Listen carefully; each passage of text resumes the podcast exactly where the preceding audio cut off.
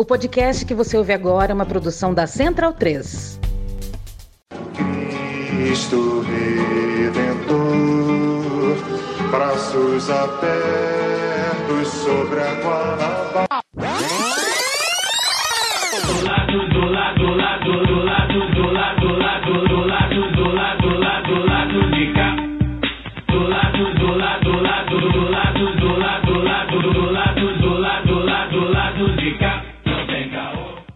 Momento, ouvintes da Central 3. Hoje é dia 30 de junho de 2022. 20 anos do Penta, hein? Eu sou Caio Belandi, direto do Saúl Studio, e este é o Lado B do Rio 239, chegando no seu feed. Antes da gente apresentar aí a nossa convidada e a nossa mesa, que tá um pouco desfalcada, eu preciso dar um recadinho, aquele recadinho que vocês já conhecem, mas eu faço questão de frisar todo começo de programa, né? Os anúncios do regime Bolsonaro ainda estão sendo veiculados aqui no lado B. A gente tá muito puto com isso, tá? É, não é o que a gente quer, a gente tá negociando aí com a Central 3, com o servidor que hospeda o podcast, pra tentar resolver isso. A gente continua pedindo desculpas, né? É o que nos resta. E pedindo também pra que vocês avisem nas redes sociais, é, porque, enfim, os caras estão burlando o sistema lá, enfim, estão marcando, ao invés de marcar governo, marcam turismo, marcam, sei lá, responsabilidade social. O governo Bolsonaro está cometendo ilegalidades? Pois é, enfim. E estão burlando o sistema, então acaba aparecendo. A gente veta anúncio de governo, mas enfim, tá aparecendo, como é típico, né, desse regime aí. Bem, antes de apresentar a convidada, eu vou dar boa noite pro, pra minha mesa. A mesa hoje tá desfalcada, o Fagner Torres não tá aqui com a gente. Teve umas questõezinhas aí pessoais, mas tá tudo bem, só não pôde comparecer. Luara, boa noite. Boa noite, Caio. Boa noite, Daniel. Boa noite para nossa convidada. Estamos aí mais uma semana, mais uma semana em que é difícil manter a sanidade nesse país, mas a gente continua. 20 anos do Penta. Vamos ver se esse ano a gente levanta mais do que mais uma taça aí no futebol, levanta outras coisas, inclusive a moral do brasileiro que nós estamos precisando. É a tal da dobradinha Lula e Copa do Mundo, Hexa, né? Que a gente tá ansioso, quem sabe. Depois da eleição, ainda bem, né? Pois Imagina é. a presepada que seria Então- a Copa agora. Aproveita e já dá seu boa noite, Daniel. Boa noite, boa noite, Caio, boa noite, Luara, boa noite a convidada, que vai falar daqui a pouquinho. É, 20 anos do Penta me dá uma certa depressão, eu já era adulto, em 30 de junho de 2002, né? No, no Eu Tetra- não era nascido. é, no Tetra, tipo, eu era, eu era adolescente, né? E tal, no Penta eu já era adulto. Vamos lá. É isso aí, amadurecendo bem, que é o importante. Bem, a gente recebe aqui no Saúl Estúdio Luciana Boatê, professora da UFRJ, advogada, militante feminista do PSOL do Rio de Janeiro. Luciana, bem-vinda novamente. Você esteve com a gente há quatro anos para falar sobre temas que, infelizmente, ainda precisamos debater, é, como foi, por exemplo, encarceramento, política de drogas e direito ao aborto. Na época, a gente estava às portas de uma audiência pública da DPF isso 442, Verdade. É, que pede para o STF reconhecer a inconstitucionalidade da criminalização do aborto até a 12ª semana. Nesses quatro anos, o debate público parece, vamos dizer assim, ter avançado num sentido, né? No sentido que hoje parece mais natural falar. A gente vê principalmente mulheres, mas enfim, a sociedade como um todo, falar mais sobre isso. Mas ao mesmo tempo, parece ter retroagido em alguns pontos, já que a extrema-direita, né, fanáticos religiosos, estão no poder, empoderam esses absurdos aí, como o caso da juíza Joana Ribeiro Zimmer, que tentou induzir uma criança de 11 anos a desistir do aborto legal. Então, um apanhado de quatro anos em...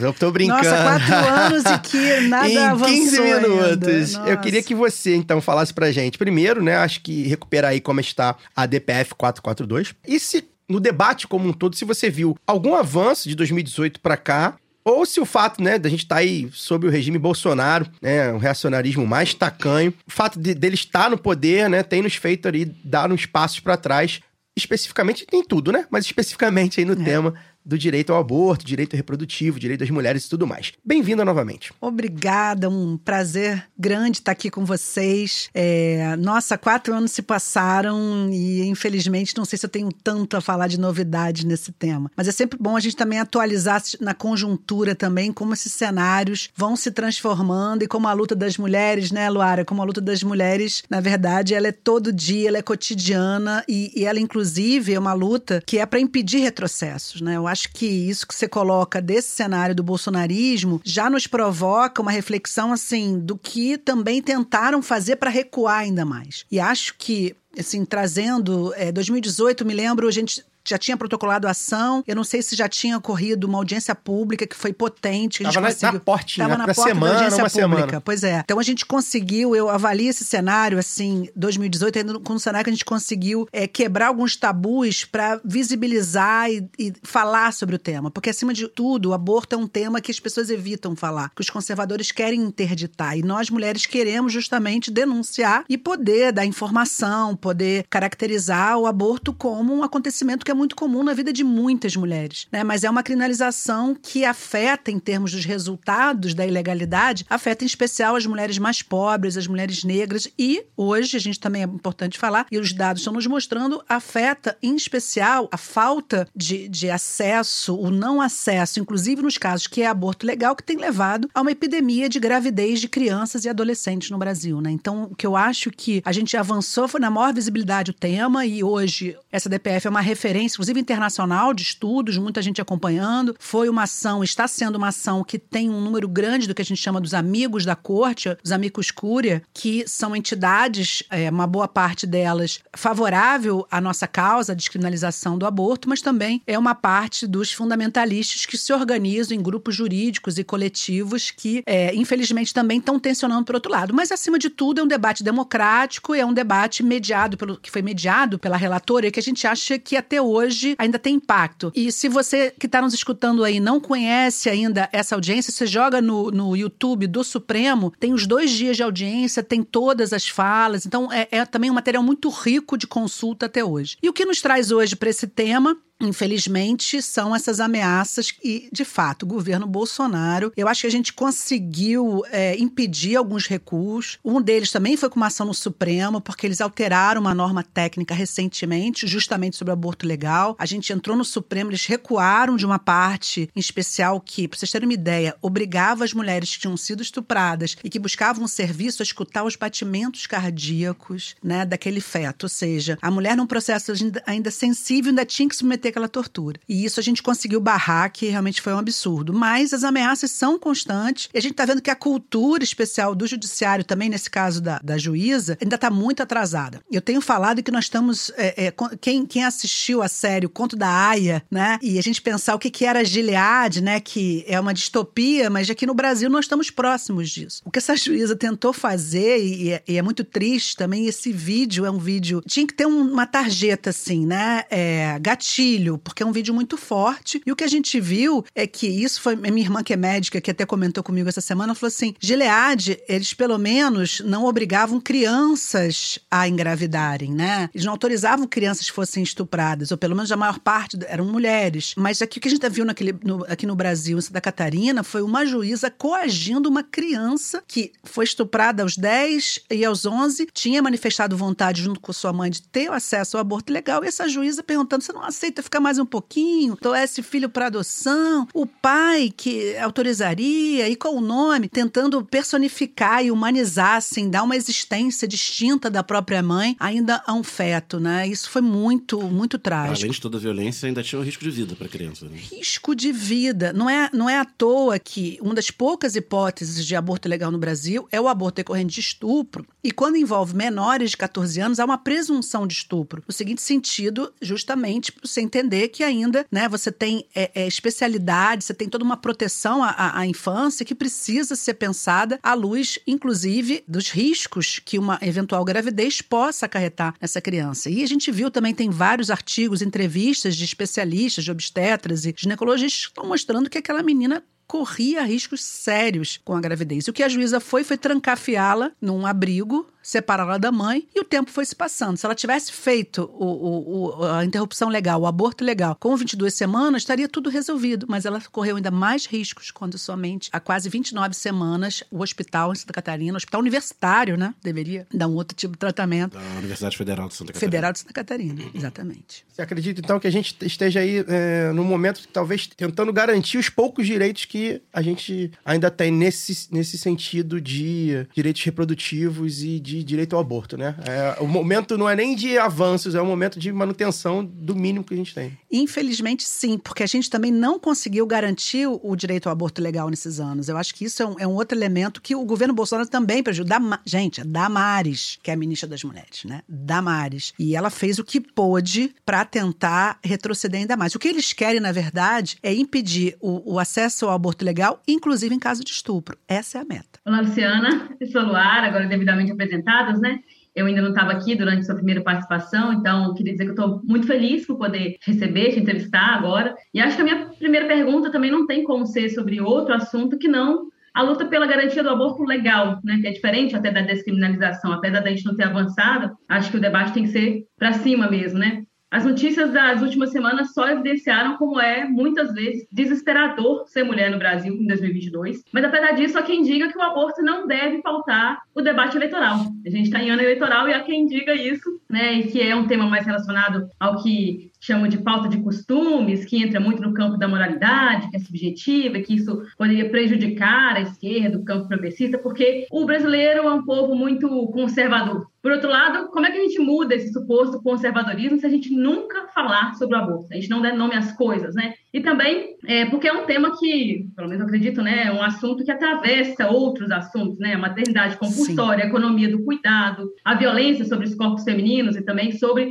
os filhos desses corpos, né? Ou sobre quem tem autonomia sobre o próprio corpo, até mesmo a reprodução da vida, do capital, do trabalho. Então, eu queria saber de você, né, que se posiciona abertamente sobre isso, como é que a gente faz para inserir de vez né, na sociedade, como disputar isso de uma forma que a gente avance nos direitos e que o trabalho das mulheres não continue sendo invisibilizado. Porque eu acho que é isso que acontece quando a gente deixa de Exato. falar do aborto. Eu acho que a gente tem dois caminhos que têm que ser urgentes, necessários e concomitantes. Um que eu tenho também falado muito é enraizar na base, assim, de avançar num diálogo, num, num, num debate, na informação, a, a- em especial aquelas mulheres e pessoas que gestam, que, vamos dizer, estão nesses territórios influenciados, impactados por religiões, por uma moralidade muito peculiar, muito conservadora, porque a gente sabe também, quando pega os dados sobre aborto, que também mulheres religiosas abortam todos os dias, é, mulheres casadas, assim, é, não tem um recorte é, específico, mas a gente sabe quem morre decorrente de abortos ilegais. E a gente precisa estar nesses territórios, nas escolas falando sobre isso. É cruel que, ao mesmo tempo que a gente não consiga avançar no debate da descriminalização do aborto, a gente consiga avançar no debate nem da educação sexual. Que, é- se a gente for pegar aquele lenço verde das Argentinas, por exemplo, educação sexual para prevenir, anticoncepcional para não engravidar e aborto legal e seguro para não morrer. É essa a lógica. Mas esses grupos conservadores, inclusive, querem impedir que se, que se faça um, claro que de acordo com a idade, né? Mas é, é, informações, é, aulas sobre educação sexual nas escolas, porque é assim que a gente vai também poder garantir essas meninas e aos meninos, quando do início da vida sexual também, que eles possam ter acesso à informação e que para prevenir, inclusive, a violência contra crianças, né? Que é muito, muito forte no Brasil. E, por outro lado, a gente tem que avançar nesse debate da política, a gente tem que cobrar da- daqueles que se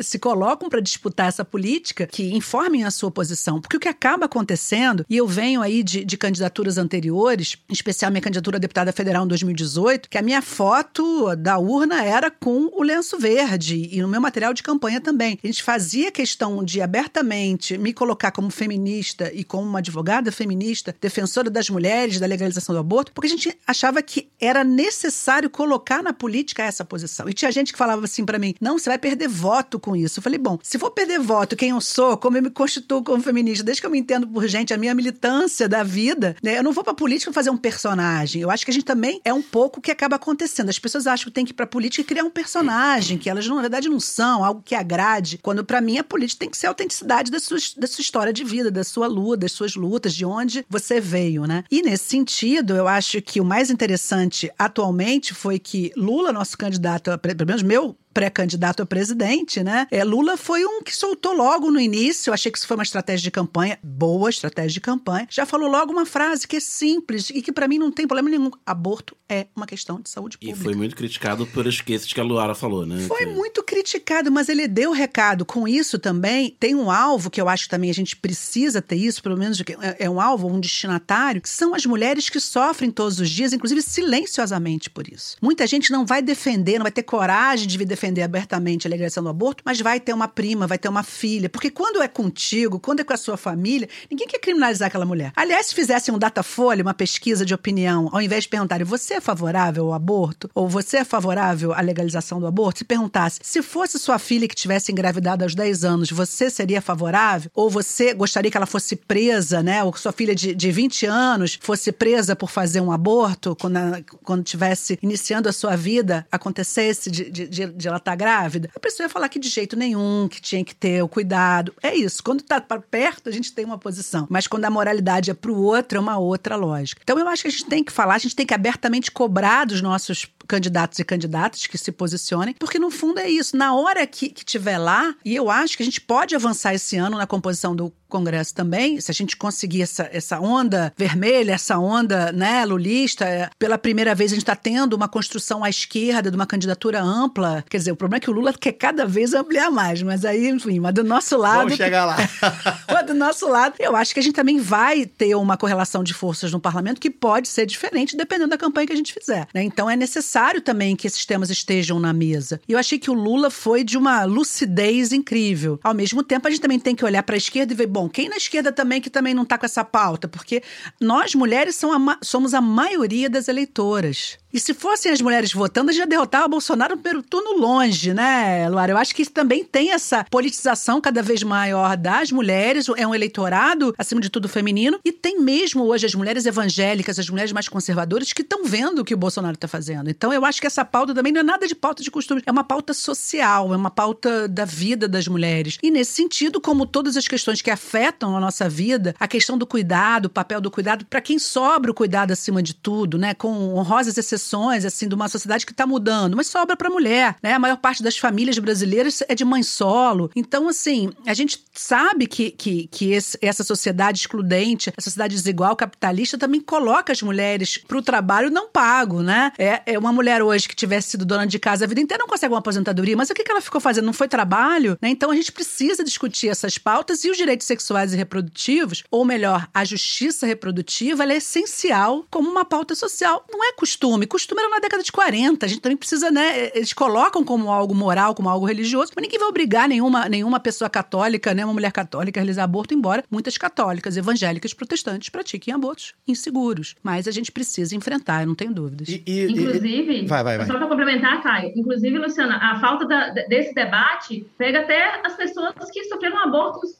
é, espontâneos, né? Espontâneos. A gente vê muitos relatos de mulheres que sofreram violência né, nesse momento, de, que já é um momento de luto, de dor, não puderam nem elaborar o seu luto, porque foram tratadas como criminosas, porque não tiveram acesso é, à, à saúde básica ali para poder lidar com esse momento que já é traumático. Então, o fato de não falar, de não dar nome às coisas, de não tratar isso como uma questão de saúde e de justiça, né, para esses corpos também, é, faz com que a gente não tenha acesso mesmo à dignidade, à autonomia, A gente tem um gap, a gente tem um vazio muito grande também, eu acho, na formação dos profissionais de saúde, que também essa moralidade, essa falsa, esse falso moralismo que leva eh, mulheres que, que é muito comum você ter aborto espontâneo até os três meses, né? Essas mulheres são tratadas como se tivessem praticado crime. Isso que você traz é, são muitos os relatos de violência obstétrica até nesse sentido, né? No pós, né? Ainda dentro desse cenário, já uma vez a mulher chegando num, num, num hospital, sendo algemada e colocada numa maca porque tá com sangramento de uma hemorragia de um aborto espontâneo, né? Muito sério isso. E debate, né, Luara e Luciana?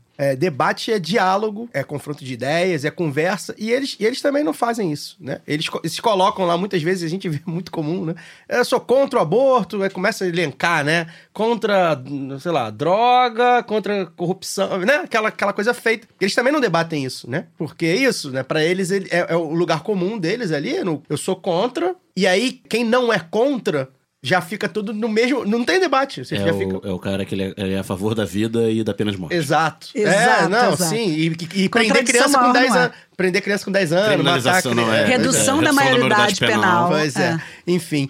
É, Luciana, você citou o processo eleitoral. O Lula está numa, num- mais do que uma coligação, uma concertação, né, com quadros egressos da, da centro-direita, da direita tradicional. Tá até saidinho aí, né, botando boné da MST e tal, mas enfim. É, você é filiado ao PSOL, Partido Socialismo e Liberdade, inclusive é primeira suplente de vereadora no Rio e primeira suplente de deputada federal. Foi candidata a vice-prefeita. Bateu na trave duas Bateu na vezes. trave duas vezes e candidata a vice-prefeita, que foi ao segundo turno É. em 2016. O pessoal, partido que surgiu em 2005 como uma dissidência de esquerda do, do PT, para fazer uma oposição à esquerda do governo Lula, depois do, do governo Dilma, e sempre teve candidaturas próprias à presidência da República e no Rio a governador e a prefeito. E dessa vez está fazendo parte dessa, dessa grande concertação e como um partido médio pequeno, não consegue ter espaços, é, não, não está tendo, pelo menos nas majoritárias, né, os espaços mais nobres, digamos assim, tanto na presidência quanto nos estados. É, como é que está sendo, você de dentro do partido, como é que você está vendo essa experiência do, do pessoal de não ter, mesmo uma candidatura própria que às vezes faz seu 5%, seu 10%, e às vezes mais forte no Rio, vai ao segundo turno, né, com,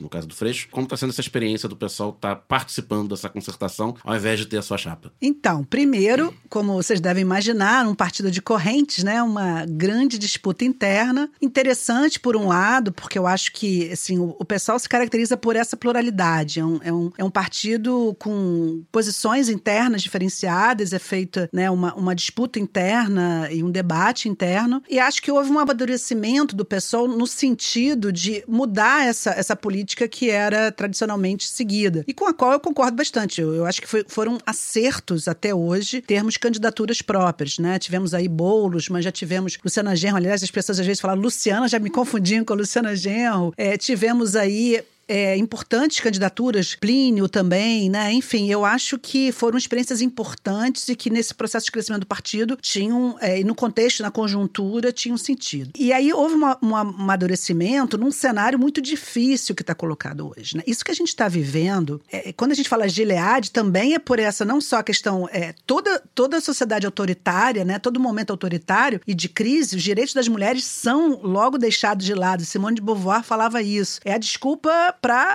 avançar na retirada de direitos. E a gente está vivendo, eu acho que houve uma. E, e- e você falou em concertação, é importante dizer também como é que a gente chegou aqui, né? Não foi algo é, do nada, né? Toda, se a gente for falar de Lava Jato, se a gente for falar do, do, do golpe contra, Dilma Rousseff, foi um, um processo histórico que colocou Bolsonaro do poder e que deu a ele essa abertura, porque hoje ele tem. Gente, a PEC 16 é um absurdo que está colocado hoje. E, e ele tem uma coragem de avançar em, em situações é, que a gente não imaginava, né? Veja se Daniel Silveira, o que que. É, quando é que a gente ia imaginar que ia ter um grupo de fanáticos, porque a palavra é essa, né? Na frente do STF, querendo fechar um, um tribunal, né? Numa, numa democracia, ainda que, né? Uma democracia um, um tanto quanto fraca, ou de média ou pouca intensidade, mas ainda assim com os poderes estabelecidos. E, e, e Bolsonaro essa figura que a gente teve o azar ou a sina de também estar nos liderando numa pandemia com esse número de mortes e esse negacionismo e, enfim, esse, esse pesadelo que a gente tem vivido nesses últimos anos. Então, diante desse quadro, eu particularmente fui que, uma das primeiras, inclusive, que defendeu que a gente deveria apoiar Lula desde o primeiro turno. Ou seja, por entender que não dá nem para esperar um segundo turno. A gente podia ter, né, tem aquela, ah, marca uma posição, constrói uma candidatura no segundo turno, porque a gente não tem tempo de esperar até o segundo turno. Esse é um outro fator que, inclusive, essa, essa ameaça dele de colocar também, de, de questionar a urna, de fazer todo esse, esse, esse cenário.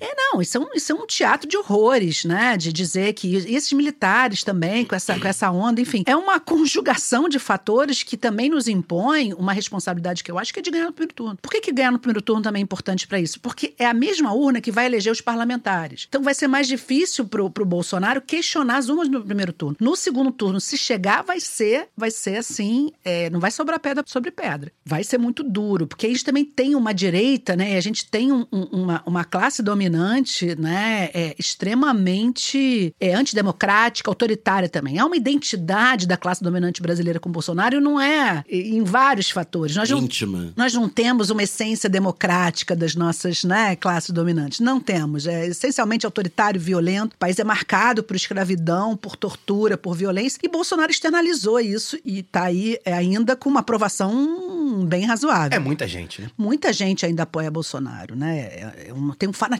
também. Isso aí só a psicologia das massas, depois pra alguém estudar explicar isso. Eu não sei explicar, não. E aí, o, o- cenário também aqui no Rio de Janeiro, Cláudio Castro, bolsonarista, o que, que foi esse vídeo? Assim, é, se a gente se contasse antes, a gente não ia acreditar que o futuro nos destinaria esse cenário. Então, é, houve essa avaliação, a maioria do partido deliberou por o apoio ao Lula no primeiro turno, né? Não ter candidatura própria e também aqui ao governo apoiar Freixo, né? Vocês entrevistaram ele aqui semana passada, que foi meu, meu co-prefeito na campanha em 2016. É, e nesse sentido, a gente também, é, mesmo ele tendo saído do partido, a gente entende que ele é hoje o candidato, pré-candidato, no caso, que tem mais condições de fazer esse enfrentamento e com essa construção de uma unidade que a gente estava trabalhando por uma unidade na esquerda, né? Sempre foi a meta do PSOL como uma construção. E agora, eu acho que até ainda a definição final das candidaturas, a gente vai ver para que lado vai. Mas, de fato, o posicionamento do PSOL desde o início foi é, fortalecimento de uma construção de uma unidade na esquerda e que pudesse ser capaz de derrotar Bolsonaro. Mas temos também que estar numa frente antifascista, porque é isso que a gente está está colocado hoje, né? As experiências históricas nos mostram que as urgências também nos colocam, não significa uma adesão, e eu gosto também de falar isso.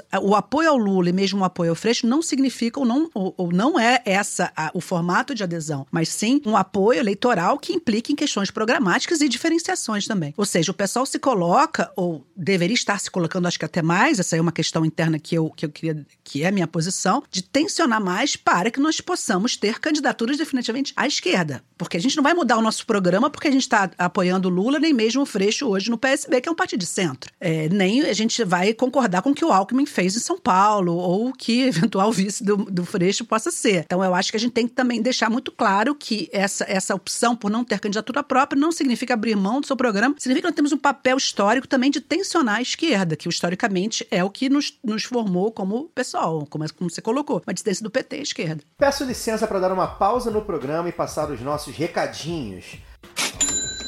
Apoie o lado B na Aurelo, a primeira e única plataforma que remunera os podcasters a cada play. Faixas de apoio a partir de 2 reais, com direito a conteúdo exclusivo e participação em sorteios. Se você já é apoiador pelo Padrinho ou pelo PicPay, considere migrar para Orelo. Por enquanto, só aceita cartão de crédito. Quem quiser colaborar com a gente sem aquela regularidade mensal, pode fazer o pix para lá do B do Rio. O sorteio para apoiadores do lado B é um oferecimento da Camisa Crítica. Ouvinte também tem 10% de desconto no cupom Lado B no site camisacritica.com. Compre a camiseta do lado B em zetanossa.com.br. Você também tem 15% de desconto nas compras em todo o site com o cupom Lado B15. Ouvinte Lado B tem 10% de desconto com o cupom Lado B em vesteesquerda.com.br. Aprenda inglês, espanhol e francês na WeCreate, a escola de idiomas parceira do lado B. Acesse www.wecreateidiomas.com. Sigam também nossos parceiros nas redes sociais. Obrigado pela atenção e voltamos ao programa. A gente vai continuar nessa seara, Luciana. A gente eh, inaugurou aí semana passada. Não tem nome, né? É a pergunta do amigo internauta. É a pergunta do. Ah, eu falei, amigo internauta, é tão anos É, 90, anos o cara 90. com calhamaço de e-mail que ele imprimiu, né? É o amigo internauta, que... O- a pergunta do, dos nossos apoiadores e apoiadoras lá do Conselho Editorial do Telegram. A gente vai colocar aí pelo menos uma pergunta aí por, por programa. E a pergunta se diz sobre isso, né? Para contextualizar, é, você lançou a sua pré-candidatura ao Senado há algumas semanas, há alguns meses. É, isso você vai, enfim, também responder nessa pergunta em que pé tá. A gente vai ouvir aqui Tem- agora. ra- não, e rapidinho, são, eram três pré-candidatos na, na coligação, pelo menos é, anunciados, né? Isso. E uma das coisas que a gente mencionou aqui em entrevista do Freixo na semana passada é ele colocando que por ele haverá apenas uma candidatura na, na coligação, que ele acha que tem que ter uma candidatura só pela esquerda, mesmo porque o Senado não tem é majoritária sem segundo turno. Pois é. né? Então não tem essa de marcar a posição no primeiro pra depois você no segundo turno ir no, no menos pior, digamos assim, né? Não existe segundo turno. Pois é, então com, com esse contexto aí há outras opções. A gente vai ouvir agora a pergunta. Aqui quem tá falando é Paulo, de Campo Grande, Mato Grosso do Sul. Queria perguntar pra Luciana se ela vem candidata a deputada federal pelo Rio é, e se há mesmo essa expectativa de montar uma bancada anti-Lava Jato no Congresso Nacional. Um abraço pra todo mundo do lado B. Legal, como é que é o nome dele? Paulo. Paulo, de Mato Grosso do Sul. Bom, Paulo, esse é um debate é, que, que a gente ainda não entrou. A gente está ainda no- nesse processo de. é, provavelmente, eu acho que é importante dizer, provavelmente eu não serei candidata a deputada federal, porque eu me disponibilizei para o partido para essa pré-candidatura ao Senado. Porém, a gente tem aí esse debate, que é um debate interno, não só de uma candidatura, mas qual vai ser essa única candidatura da esquerda, né? É, até porque é, isso tem um impacto também no que se coloca hoje como a derrota do bolsonarismo no Senado, inclusive Romário, que é o mais bem colocado, né? Então, na verdade, eu lancei minha pré-candidatura ao Senado com apoio da maioria do partido, a gente fez inclusive um lançamento e estava nesse processo é, me disponibilizando, inclusive, para sentar na mesa de negociação, como a gente, a gente pensa que deve ser feita a política, ou seja, você senta numa mesa, vai e aí traçar. E a- após esse lançamento também, eu acho que é um elemento importante, a gente foi é, surpreendido positivamente com uma boa colocação assim nas pesquisas, né? É, eu não tive quase nenhuma divulgação na, na grande mídia, só saía Molon e Siciliana, impressionante, né? As mulheres sempre são. Eu era a única candidata mulher, a única mulher na esquerda, e mesmo assim não me Você dava. chegou a que pontuação? Eu pesquisas? cheguei a 4% no, na, na, numa pesquisa, numa das pesquisas mais. é, na primeira, uma das primeiras, que é do Instituto mais reconhecido, porque tem pesquisa para todo lado, né? Enfim, e cheguei a ter, acho que foi 5 numa outra ou 6, numa outra que. é, Aí tem questão da metodologia e tal. Mas nessa pesquisa, que é a pesquisa do antigo Ibope, que é uma das mais O IPEC, consideradas. IPEC, exatamente. Eu tava empatada com o siciliano e o siciliano empatado com o Molon, enfim. Então tava assim um, um bolo, um bolo, e a gente tava é, com uma expectativa de poder fazer uma pré-campanha, poder provocar uma discussão, inclusive com essas pautas que a gente tava falando aqui. né? Eu não sou uma mulher de pautas é, é, conservadoras, nem de pautas simples, né? É, então eu acho que era um debate que a gente queria até fazer, como se faz nos países, nas pré-candidaturas, você vai ver eleições, você tem um processo. Na Colômbia foi tão bonito, né? até se chegar a França como vice, né, do, do, do Petro no, no- na Colômbia, teve um grande debate. Mas infelizmente o que aconteceu nesses últimos dias, né, na- tem, tem já umas semanas, foi que o pessoal deliberou por apoiar Molon. E aí não é nem construir uma candidatura única de esquerda, não, é de apoiar o Molon, né? E com isso, é, vamos dizer, o meu nome ficou, ficou derrotado. Não obstante, eu mantive a disponibilização do meu nome, eu disponibilizei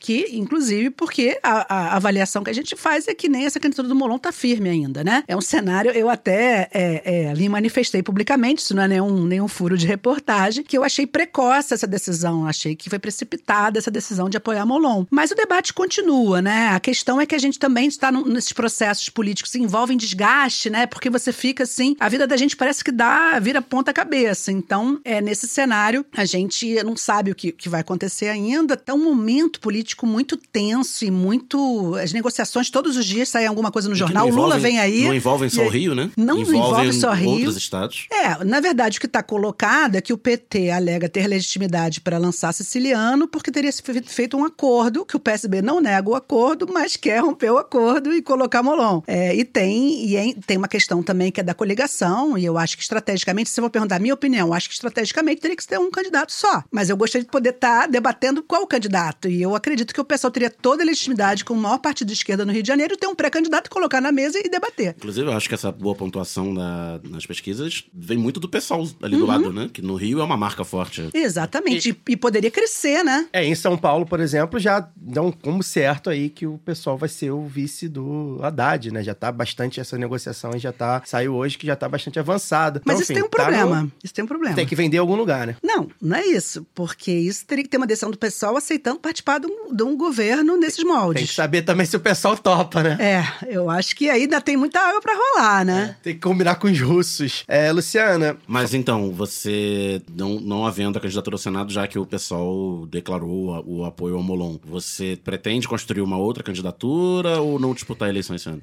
Então, a gente vai fazer uma avaliação semana que vem, a gente vai fazer uma reunião aí. Porque é isso, né? Uma decisão de uma candidatura também não é uma decisão pessoal, né? A gente tão, vocês estão convidados, se quiserem, depois a gente avisa. A gente tá chamando pessoas para para ajudar a gente a pensar esse, esse cenário. Vai ser na semana que vem. Na semana que vem a gente vai, vai divulgar uma resposta definitiva. Mas, assim, como também, como primeira suplente vereadora, tem um outro fator que é político também e que tá pesando também, que eu devo assumir esse mandato a partir do ano que vem. Porque nosso, tem vários vereadores que estão concorrendo a deputado federal, inclusive Tarcísio, com a Tarcísio, muita candidatura chance, muita, né? muito forte. É, bastando um eleito da bancada, você tá automaticamente Então, na, na Câmara. Exatamente. Aí, exatamente. Aí um dos da questão que está avaliando é se não seria meu papel hoje assim, ocupar esse espaço. E a gente já tem uma chapa muito forte, a federal também, né? Ou seja, não necessariamente eu acho, eu acho que eu sou mais é, é, indispensável para estar, é uma reflexão, né? Para estar na Câmara do que propriamente votar numa disputa agora com o pessoal que está com uma chapa forte, né? Em especial, eu acho que a gente tem aí uma representatividade importante. É, e o Tarcísio, que é- deve ser nosso puxador de votos, um dos nossos mais importantes, né? Aí, figuras públicas, que é vereador hoje. Então, essa decisão vai ser na semana que vem. Vamos voltar aqui pro, pro Rio, né? A gente, como, como você mesmo lembra, a gente entrevistou o Freixo aqui na semana passada.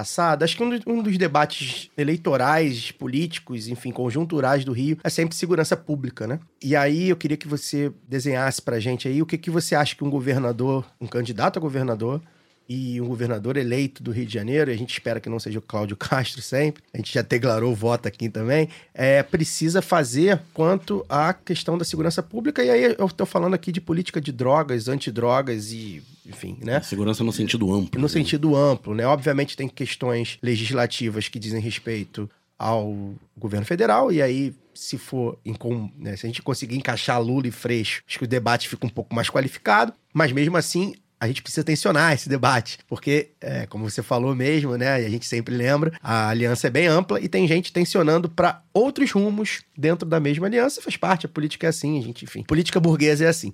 E aí, qual o papel, né, do- da esquerda mesmo, né? Porque eu acredito que o pessoal é o partido mais à esquerda dessa aliança atual de PCdoB, enfim, PSB, PT. Na política antidrogas, na, na, na- na verdade, na política de, de, de combate a essa violência que a gente chama aí de violência nas comunidades, né? Que tem a ver com a questão das drogas, como é que, que, que você acha que tem que ter um governador, assim, qual plano que você faria, assim, né, pra, pra gente conseguir, enfim, diminuir essa violência que a gente vê aí que, enfim, acaba desaguando nas favelas e nos corpos negros. Então, a gente, eu tive a oportunidade de estar fazendo esse debate no próprio programa do Pessoal para Segurança Pública, é, que a gente vai encaminhar, inclusive, para o PT e, e eu espero também para o Freixo. Assim. A princípio, claro, segurança, falar de segurança pública é falar de, um, de, um- de leis federais, mas também falar de um papel importante do governador aqui no Rio de Janeiro. É, em primeiro lugar, a, a metodologia de construção de uma política de segurança pública, para mim, tem que envolver todos os autores, ou seja, a próprio conceito de segurança pública na esquerda tem que ser completamente diferente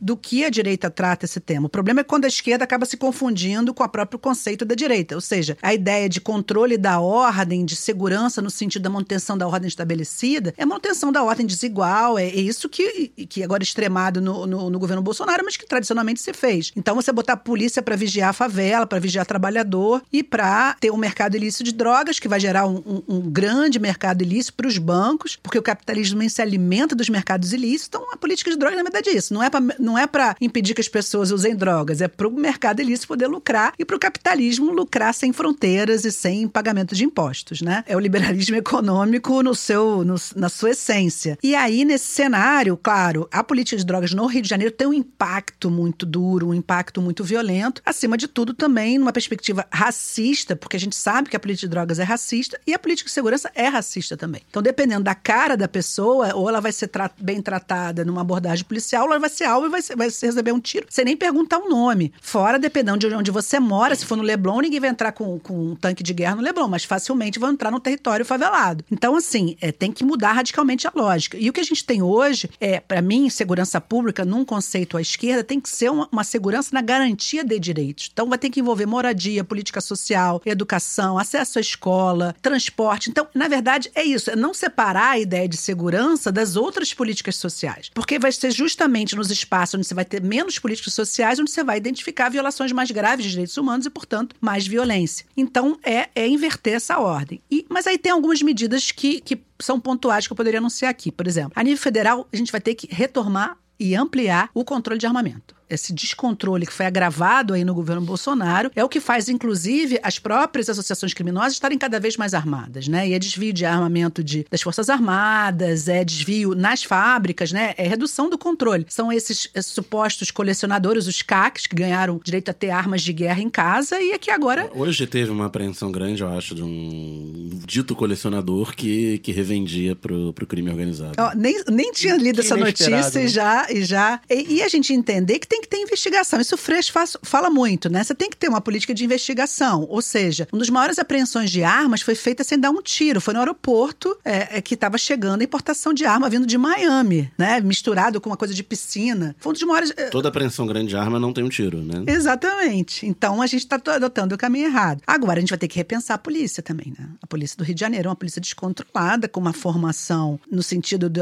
Originalmente era aquele. Como é que é? Medalha de bravura, condecoração de assassinato. Ah, gratificação faroeste. Gra- Gratificação Gratificação faroeste. O policial que matava em serviço, ele recebia uma condecoração e um adicional de salário, que era gratificação. Que era assim, não tem mais isso, mas também não está muito longe disso, não. Porque também, se não há punição, você tem uma, uma, uma, uma ordem, né? É uma política quase que de Estado de, de, de- de genocídio dos jovens negros na, na- na- nos, nos territórios periféricos e favelados. É uma autorização para matar. Então, isso é gerador de mais violência também, né? Fora a, a, a perspectiva de futuro desses jovens aí, que a gente devia estar investindo em educação, estar investindo né, em, em torná-los, é, inseri-los né, em políticas sociais e não em você é, trabalhar com essa lógica do extermínio. E também, eu acho que tem um outro elemento que a gente precisa falar, que é investimento não em arma, não em presídio. Tem uma questão no estado do Rio de Janeiro que é o sistema penitenciário, que, que precisa ser trabalhado junto com o judiciário. né? A gente prende muita gente, é uma violação constante e as pessoas saem do. E eu falo isso para os meus alunos, eu formo, sou professor de direito penal, eu formo advogados, operadores do direito. Eu falo o seguinte: você entra, você coloca milhares de jovens, a maioria de que são presos são jovens, numa escola do crime. Escola pós-graduação, PhD, pós-doutorado. Esses jovens vão sair de lá inseridos na- nas redes, nas teias, né, das organizações que vão estar aí nos mercados e atuando. Então, o que a gente precisa também é investimento no jovem. Tem investir na infância, investir na educação, investir na base. Isso também é uma política de segurança, não nesse sentido capitalista, mas de segurança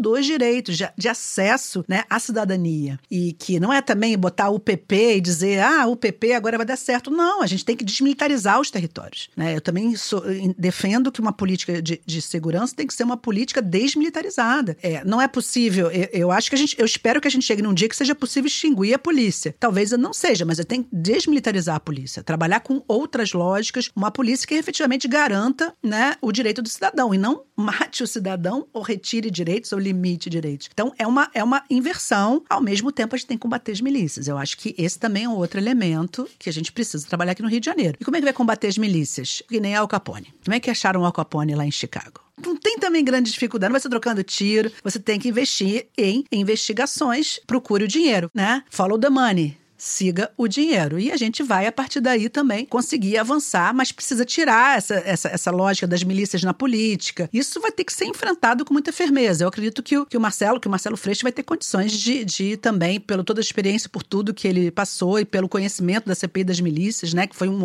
um marco é, na Assembleia Legislativa do Rio de Janeiro, que ele consiga encarar esse desafio. Luara, faz aí, a gente daqui a pouco vai ter que liberar a nossa convidada. Aí você pode fazer a última pergunta aí. Beleza, até porque tem a ver com isso. Eu fiquei muito em dúvida se essa seria a minha primeira pergunta ou não, é, porque tem a ver também com o debate sobre a legalização do aborto, é, mas eu acho que vai além. Toda vez que a gente vê notícias sobre estupro ganhando noticiário nacional, é muito comum ver uma onda de comentários terríveis sobre o que seria essa punição exemplar para estupradores. E eu acho assustador porque mesmo pessoas com posicionamentos considerados progressistas parecem uma caixa de comentários do G1, sabe? Aquela coisa cheia de senso comum, como aumento de pena, mais leis, agravantes. E isso não deu certo até agora, né? A gente acabou de conversar sobre esse punitivismo todo, assim. E, na verdade, me parece mais uma armadilha para entregar a nossa autonomia ao judiciário que produziu, inclusive, juízas como essa que a gente falou no início, Exato. né? Que afastou uma criança da família para evitar o direito ao aborto legal. Então, eu queria saber de você, Luciana, que também é advogada, se você vê outras possibilidades que acertem mesmo as estruturas das relações. Você já falou um pouco,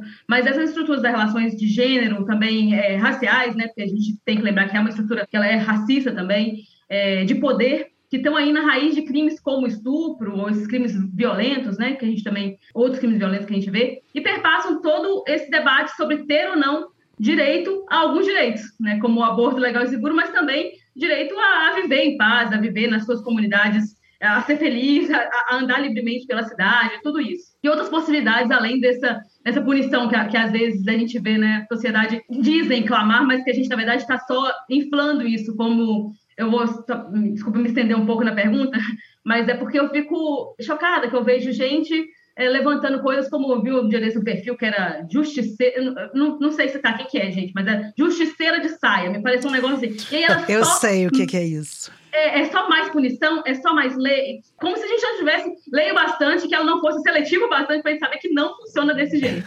Então, eu acho que esse ponto que você, que você tocou até tem a ver com algo que eu não falei aqui, assim, é, pode parecer uma heresia, mas na verdade, quanto menos você tiver a criminalização, mais você vai garantir uma, uma prevenção do delito. Né? Isso você consegue apontar em pesquisas, por exemplo, que você, se o objetivo for realmente. É claro que não é esse o objetivo da política de drogas, reduzir o consumo. O que, que você vai fazer? Vai prender mais usuários? Você vai prender traficantes? Isso vai ter alguma relação com a redução do consumo, com melhor, uma maior qualidade de saúde para a população brasileira? Claro que não. Mas, assim, o capitalismo também vende essas, essas ideias e essa ideologia punitivista. Aliás, não existiria capitalismo sem o sistema penal. É importante que a gente entenda essa dinâmica, né? E aí, nesse sentido, quando a gente defende a descriminalização, legalização das drogas, é para a gente possa trabalhar essa questão, que é uma questão social, que é uma questão de saúde pública. Também não é só a saúde pública, é social. É, o consumo de maconha, é, é, você vai ver o número de pessoas que consomem maconha, você não vai conseguir impedir que as pessoas consomem maconha. Mas você pode trabalhar estratégias de prevenção, você pode ter informação de quem pode. É como se fosse medicamentos ou algum alimento que você compra, tem lá, isso aqui tem X de caloria, isso aqui você pode ter essa reação e tal. Então eu, eu, eu acho que tem que trabalhar com a, com a lógica da legalização, é porque a interdição, a proibição não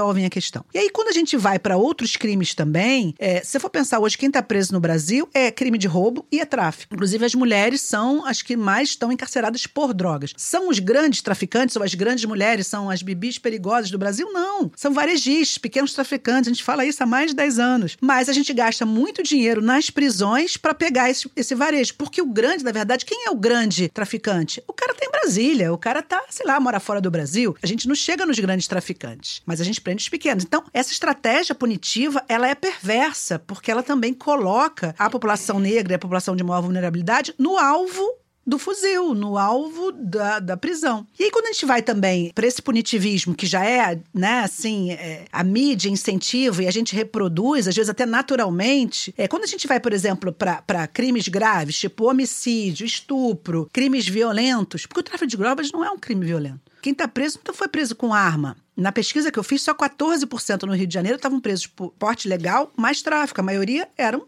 desarmados. Quando a gente vai para os crimes realmente graves, eles não têm atenção da autoridade, porque a autoridade está ali para fazer prisão de traficante, pequeno traficante, ou está ali para proteger o patrimônio do capitalista, especialmente dos roubos, que envolve também aí, no caso do roubo, envolve algum tipo de violência. Mas a gente tem também muita gente presa por furtos de pequena quantidade, de coisas, é, é, furto com, com, de comida, de, que custa Barra de 21 chocolate. reais, barra de chocolate, absorvente, fralda, shampoo. Então a gente vê que, que também é o sistema penal que é controle da pobreza mesmo, né? E são as pessoas negras que estão encarceradas, são pessoas jovens e, e mulheres no caso do tráfico. E aí quando a gente eh, transfere esse discurso para a questão da violência contra a mulher, a gente fala muito da Lei Maria da Penha. A Lei Maria da Penha, ela é famosa e ela é uma lei que eu defendo porque ela não é punitivista. É uma lei que estabeleceu a medida mais eficiente para reduzir a violência contra a mulher, que é a chamada medida protetiva, que é o afastamento obrigatório do agressor do lar. O grande problema, como a violência ocorre dentro de casa, você precisa criar uma estrutura para aquela mulher poder sair de casa e ir para um, um local ou tirar o agressor de casa. Então, é aquela convivência que reforça e que pode levar, inclusive, ao feminicídio, que é o ápice da violência de gênero. Não é a pena e não é a prisão. Embora a gente saiba, eventualmente, se for necessário, especialmente se ele violar a medida protetiva, ele, ele deve ser preso por uma questão de segurança da mulher, mas não por uma questão simbólica ou vingativa. E aí, os casos de estupro também. Boa parte desses estupros, eles vão ocorrer dentro de relações, assim como a violência doméstica e o feminicídio, de relações de convivência. Essas meninas são estupradas por parentes, por vizinhos, por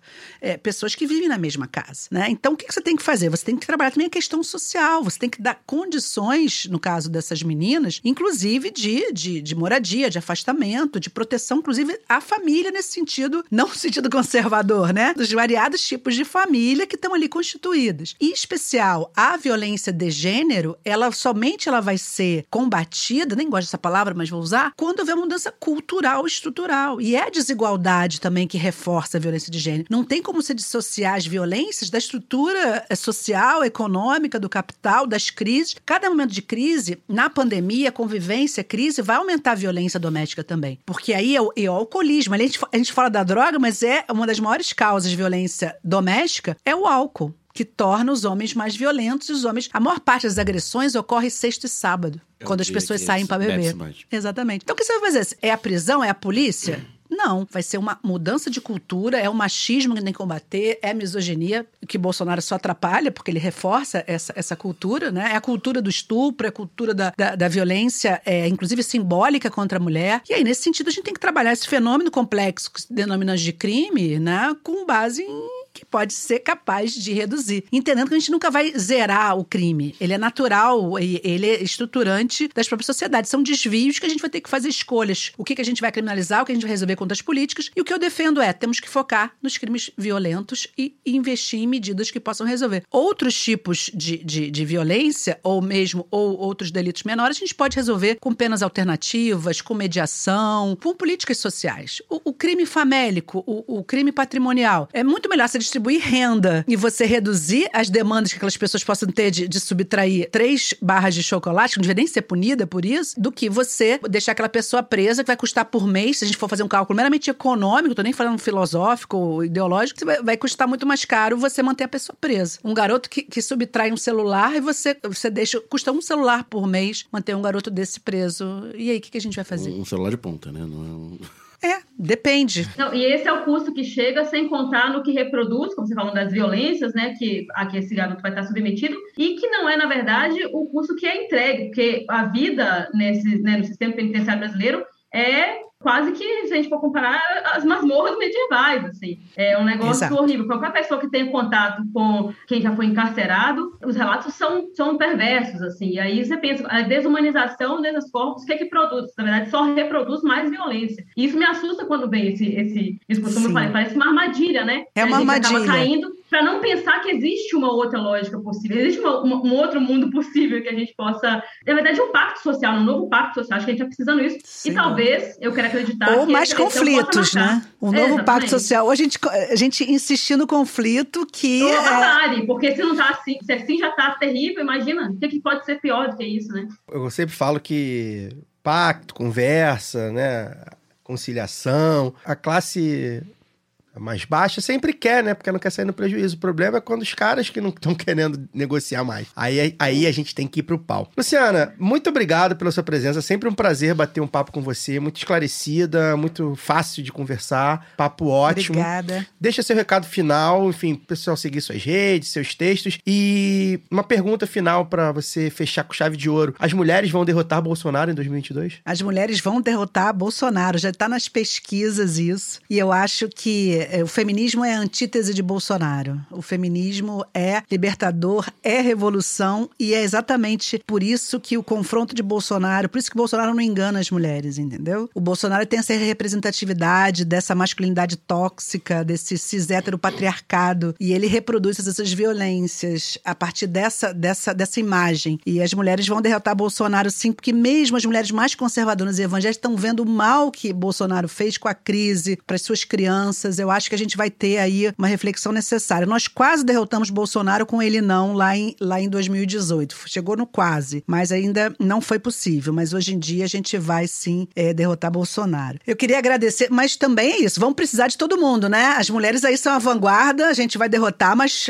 precisamos aí de aliados também que, né? Não, não, não, nos deixa coloque essa carga essa toda, né? responsabilidade É também não. Vamos lá. É, e agradecer para vocês, é sempre um prazer estar aqui. Acho que esse é um programa que, que nos abre muitas portas e janelas, assim, de reflexões. Acompanho o programa e acho que vocês têm, assim, uma, uma, uma importância nesse cenário da esquerda e, e pela diversidade de temas que vocês tratam também, assim, com, esse, com, essa, com essa forma também aberta de, de falar. Então, muito bom estar aqui. Voltarei quantas vezes me convidarem. E obrigada a você também. Obrigada a vocês aqui que estão assistindo. E um prazer estar aqui. Bem, antes de encerrar o programa, vou anunciar aqui uma novidade da Aurelo, tá? A Aurelo agora tem um mural de comentários e debates nas páginas do seu podcast favorito, claro, lá do B, também tá nessa. Então, tanto pela web quanto pelo aplicativo, o apoiador e apoiadora poderão criar tópicos para interagir com outros ouvintes sobre os temas do episódios, enfim, dos textos que a gente manda, falar o que quiser. Me lembrou muito o falecido Orkut, que pra mim era a melhor rede social da história, né? Debater por tópico e tudo mais. A gente vai começar a utilizá-la aí nos próximos dias para aumentar a interação com o ouvinte da Aurelo, tá? Então, a partir de dois reais por mês no cartão de crédito, crédito, você pode apoiar o lado B pela Orelo. Pra galera do seu lado da maçã, lembrar aí que o apoio tem que ser no navegador. Então você digita orelo.cc barra lado B do Rio barra apoios, você faz seu apoio, aí você baixa o aplicativo, faz o login e ouve normalmente no app. Já os de- demais sistemas, mais simples, basta baixar o aplicativo e fazer o seu apoio. Daniel Soares, boa noite. Ótimo papo, como sempre. O Caio colocou, colocou bem. É, acho que cobrimos bastante, né? A, pauta com a convidada. Até semana que vem. Antes de chamar a Luara, olha aí, mais, mais um parênteses, hein? Eu vou aqui cantar os vencedores, né, do sorteio para apoiadores e apoiadoras do lado B, oferecido pela Camisa Crítica, que ainda não responderam os nossos contatos. Então, o Leandro Godinho, o Pedro Cinquini, a Thaís Dantas, o André Vilaça e a Thalita Souza não responderam o e-mail aí que eu coloquei para vocês. Então, olhem seus e-mails de cadastro, né? PicPay, ou do Padrim, né? Ou da Aurelo. Ou então chame a gente aí na, na DM das redes sociais, escolham os brindes e respondam o contato com os dados. Luara Ramos, boa noite. Boa noite, Caio. Obrigada aí, Luciana. Obrigada você, Caio, Daniel. Mandar um abraço pro Fagner, que nos faltou hoje, mas Ah, é, também quero sempre. mandar um abraço pro Fagner. Ah, falando em abraço, hoje é aniversário da, Da Fernanda Nanda, Castro, verdade. que faz o Lado B Notícias. Parabéns pra Nanda. Ah, viva Nanda, parabéns. Tá comandando, mandando muito bem lá do B Notícias. É, agradecer a todos vocês pelo papo. É sempre muito bom ouvir vozes que, na verdade, trazem né, uma, uma, uma novidade, assim, que a gente sempre, no- no- na mídia hegemônica, a gente escuta mais o mesmo, né, gente? Então é sempre bom ver vozes punitivistas, né, Luciana? Que, vozes que trazem um frescor, assim, porque a gente está aqui mesmo é para poder pensar nesse novo mundo possível.